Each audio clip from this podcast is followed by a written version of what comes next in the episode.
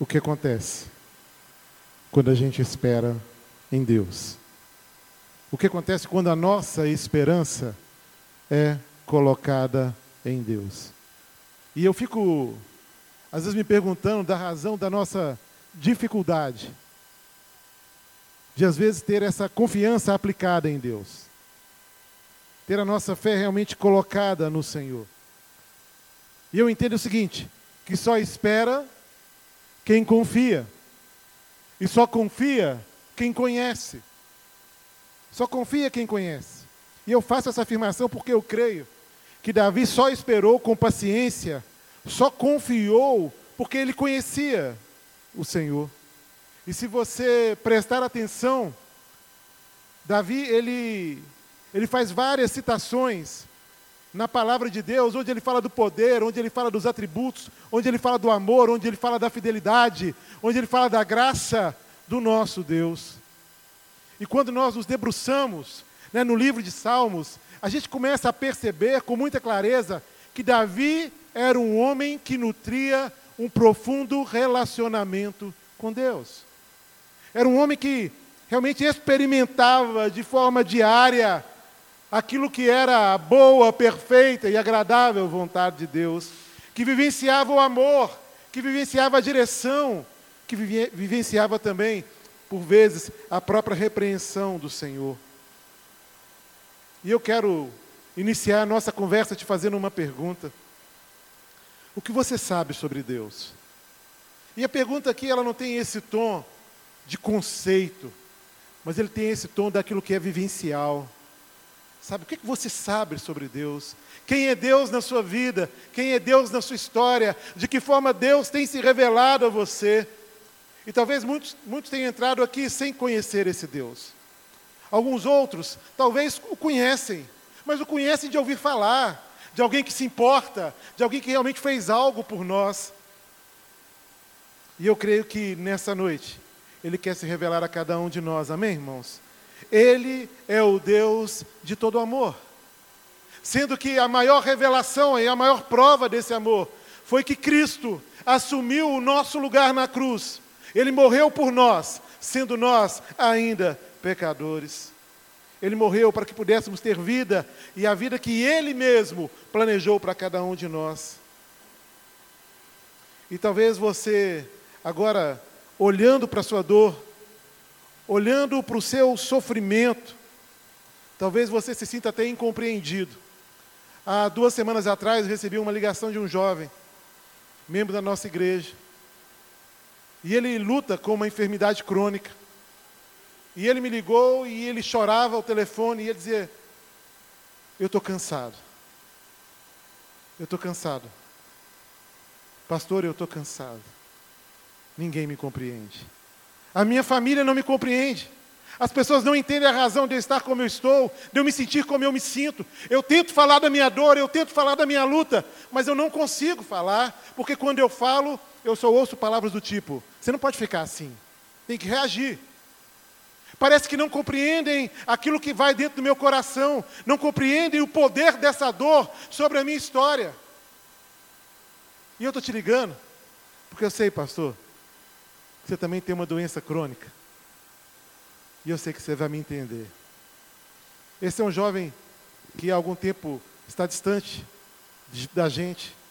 E eu pude dizer o seguinte: eu pude dizer o seguinte, que só quem sofreu pode avaliar quem sofreu.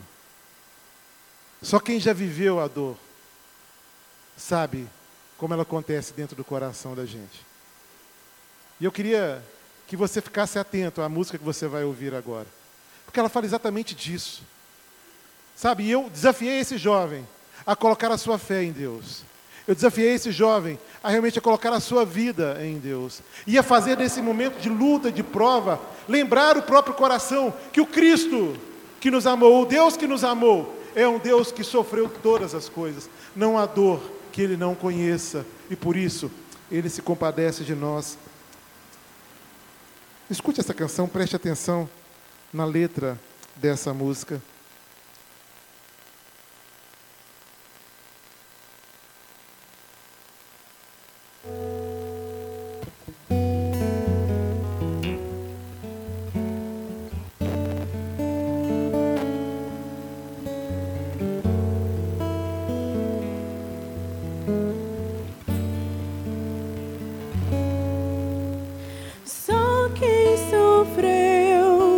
Pode avaliar quem sofreu, pode se identificar, pode ter o mesmo sentir. Só quem sofreu tem palavras de puro mel que transmitem todo o calor para quem precisa de amor. Cristo encarnou, sofrendo como um homem a dor, sabendo o que é padecer na mente e no corpo. E ele morreu e até a própria morte venceu mostrando amor capaz de entender a todo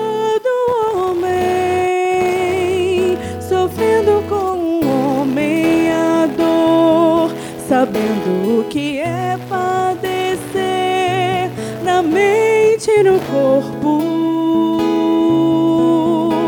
E ele morreu e até a própria morte venceu mostrando amor capaz de entender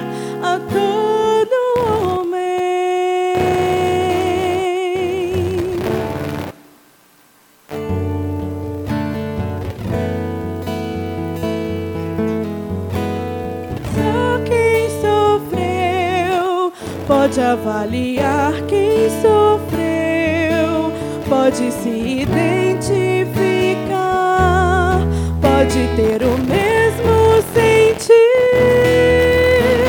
Só quem sofreu tem palavras de puro mel que transmitem todo calor para quem precisa de amor.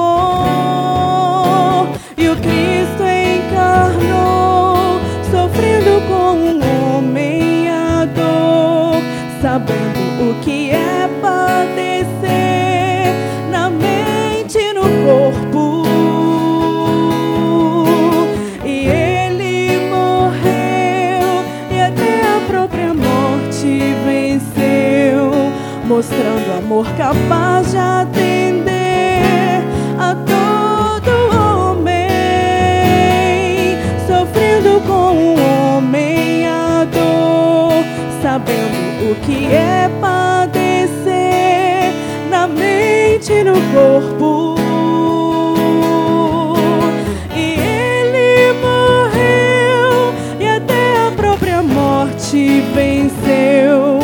Mostrando amor capaz de entender a todo homem,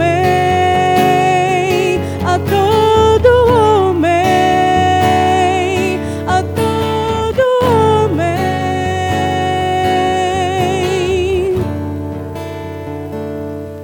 a todo homem. Amém.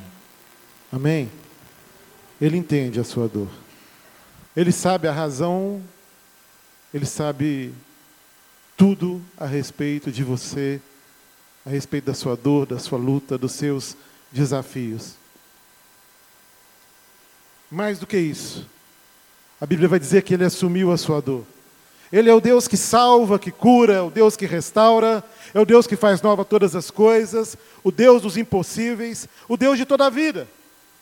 E por conhecer a Deus, Davi, ele afirma lá no versículo 4 do Salmo 40: Bem-aventurado o homem que faz do Senhor a sua confiança. Dos versículos 1 ao 4 do Salmo 40, nós vamos ler: Esperei com paciência pelo Senhor, e ele se inclinou para mim e ouviu o meu clamor.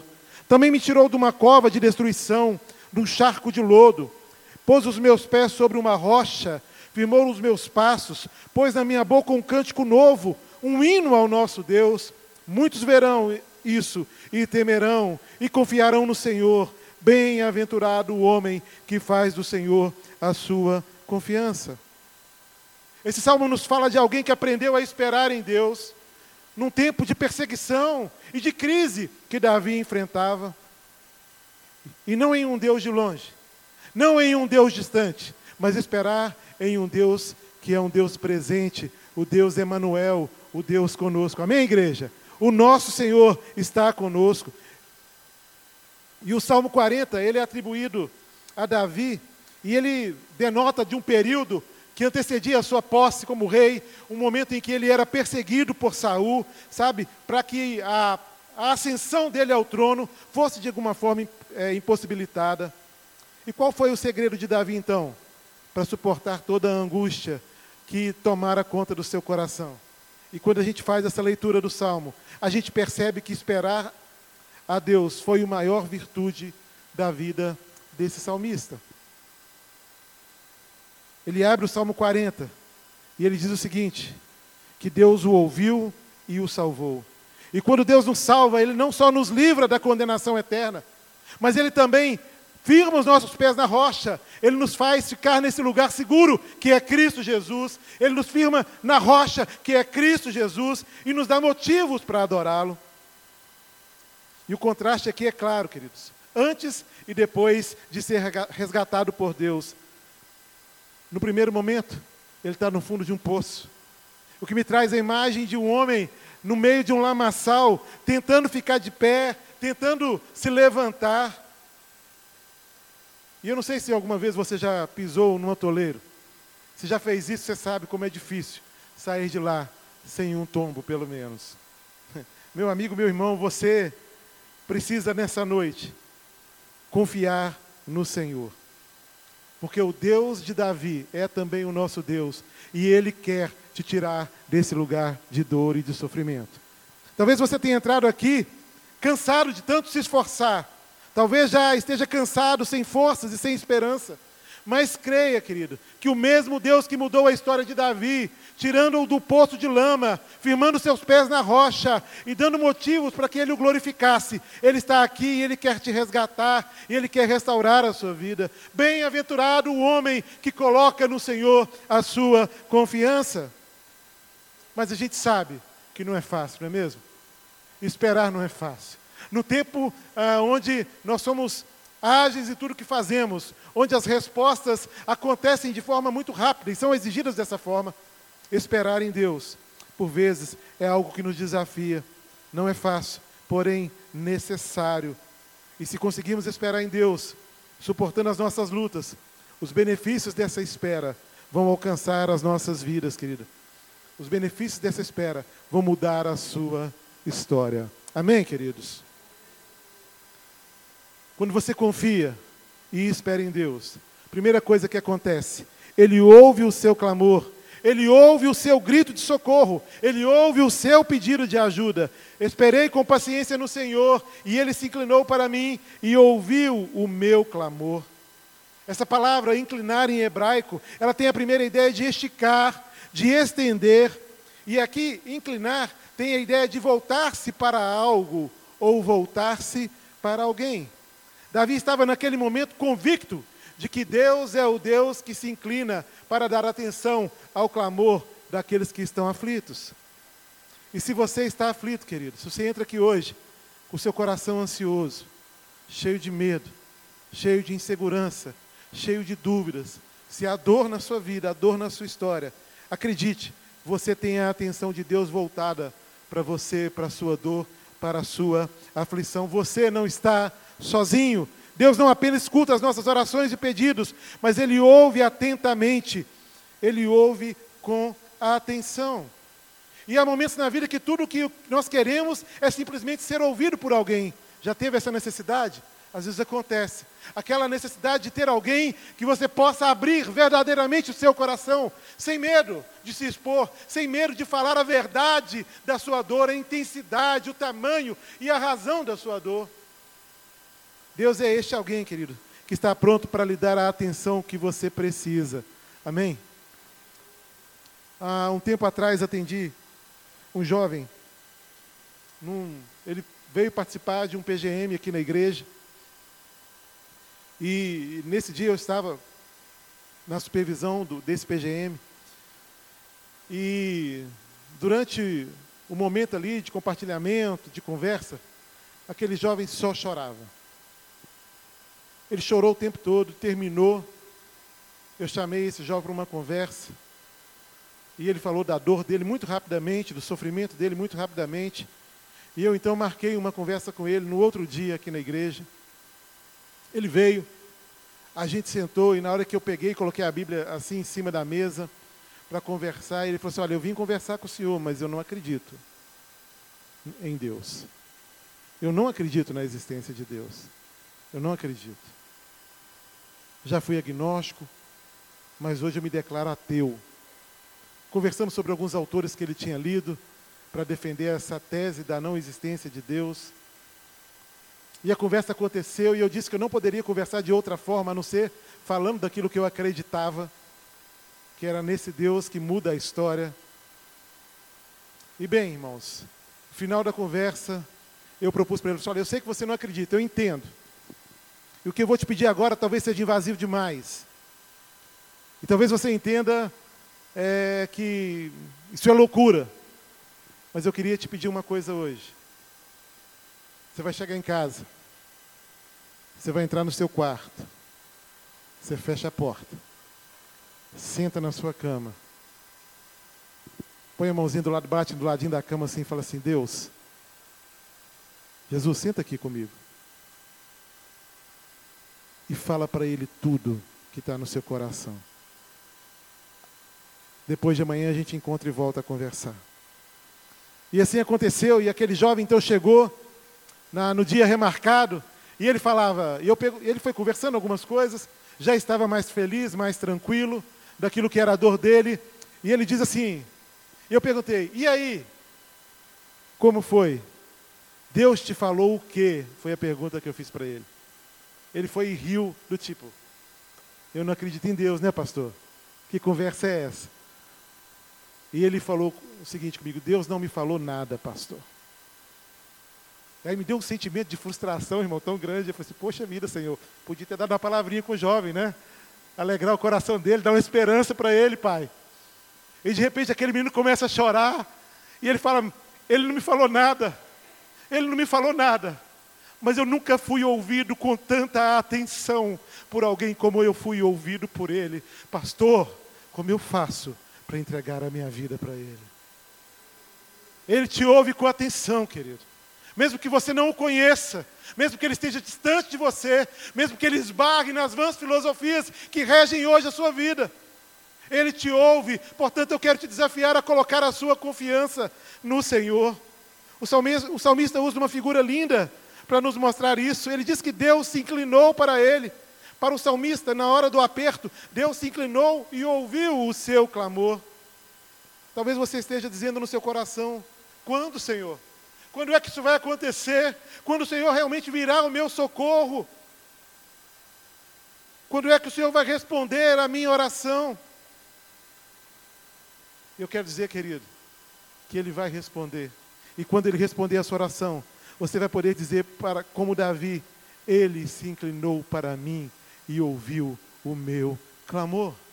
Ele se revelou a mim na hora da minha dor, ele se revelou a mim na hora da minha luta. A Bíblia está repleta de versos que nos asseguram que Deus é o Deus que ouve o nosso clamor. Salmo 66, versículo 20. Eu o louvo porque ele não deixou de ouvir a minha oração e nunca me negou o seu amor. Isaías 59, versículo 1. Eis que a mão do Senhor não está encolhida para que não possa salvar, nem surdo o seu ouvido para que não possa ouvir. Salmo 18, versículo 6. Na minha aflição clamei ao Senhor, gritei por socorro ao meu Deus, do seu templo ele me ouviu, ouviu a minha voz, meu grito chegou à sua presença e aos seus ouvidos. Ele nos ouve, irmãos. Amém? Mas também, quando você confia e espera em Deus.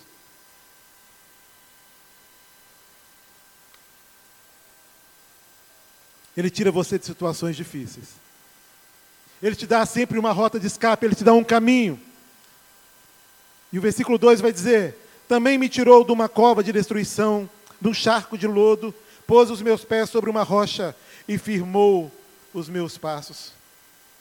Querido, com essas palavras, Davi quer descrever a sua condição passada. Era assim que ele se sentia.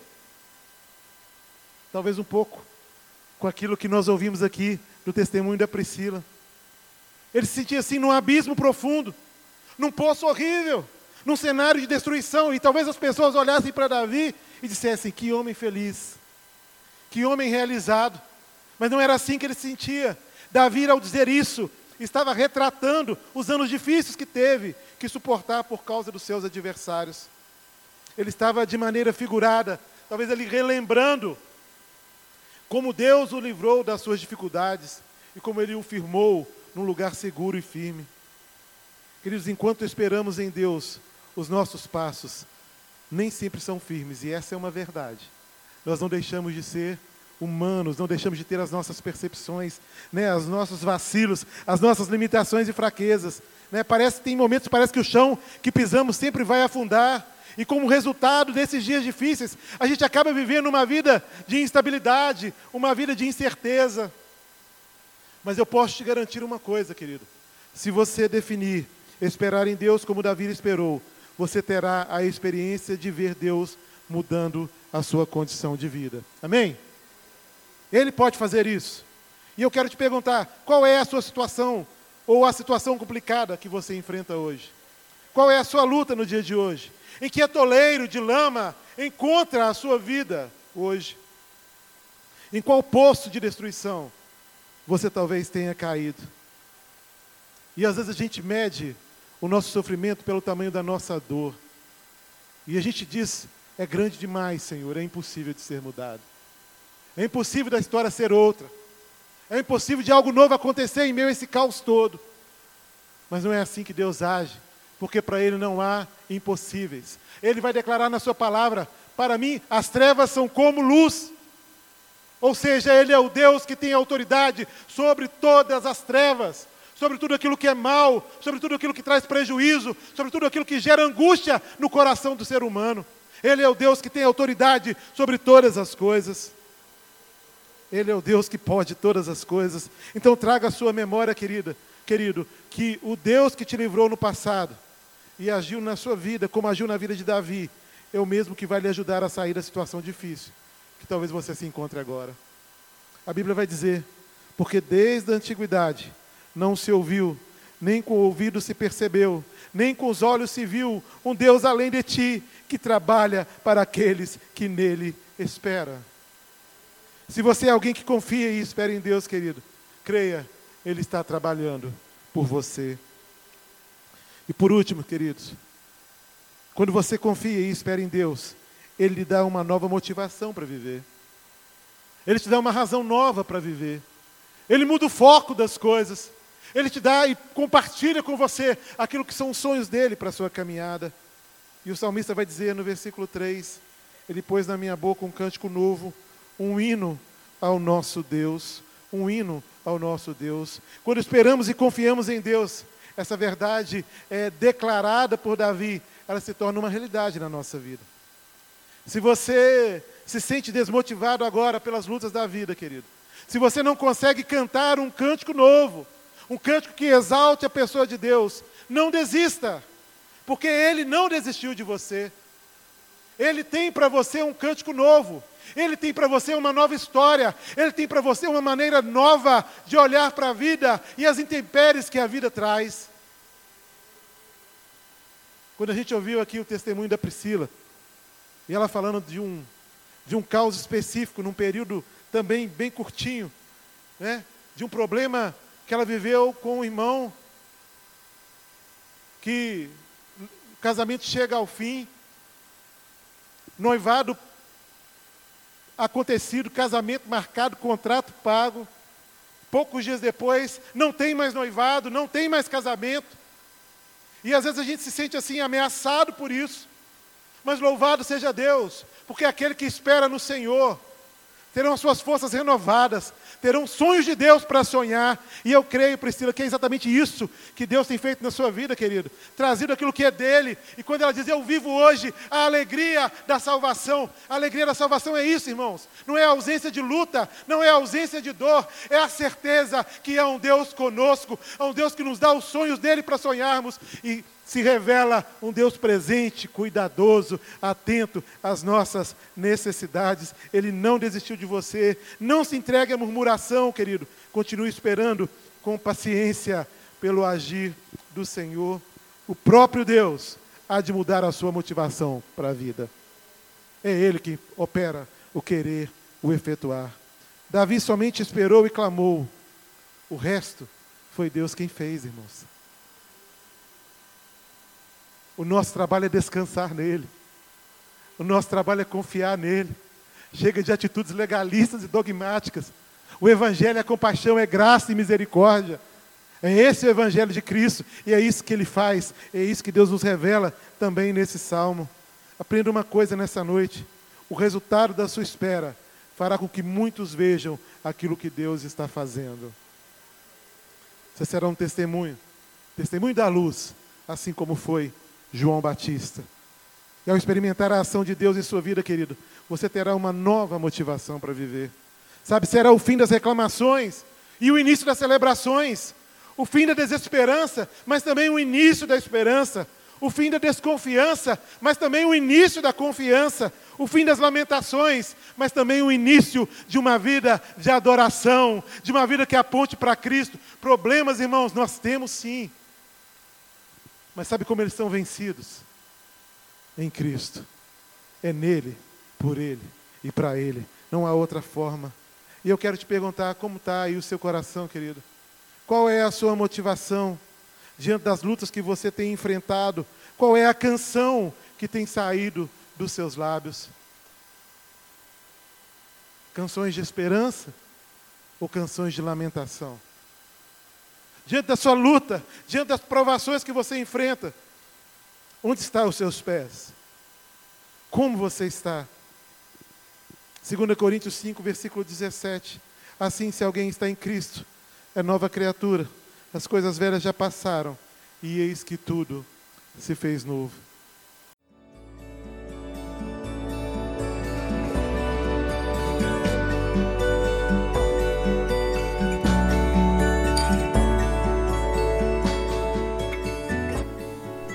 A Igreja Batista do Bom Retiro tem plena convicção de que a palavra de Deus é poder para salvar e transformar vidas.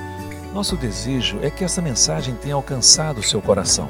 Para saber mais sobre quem somos e em quem acreditamos, acesse ibbrpatinga.com.br.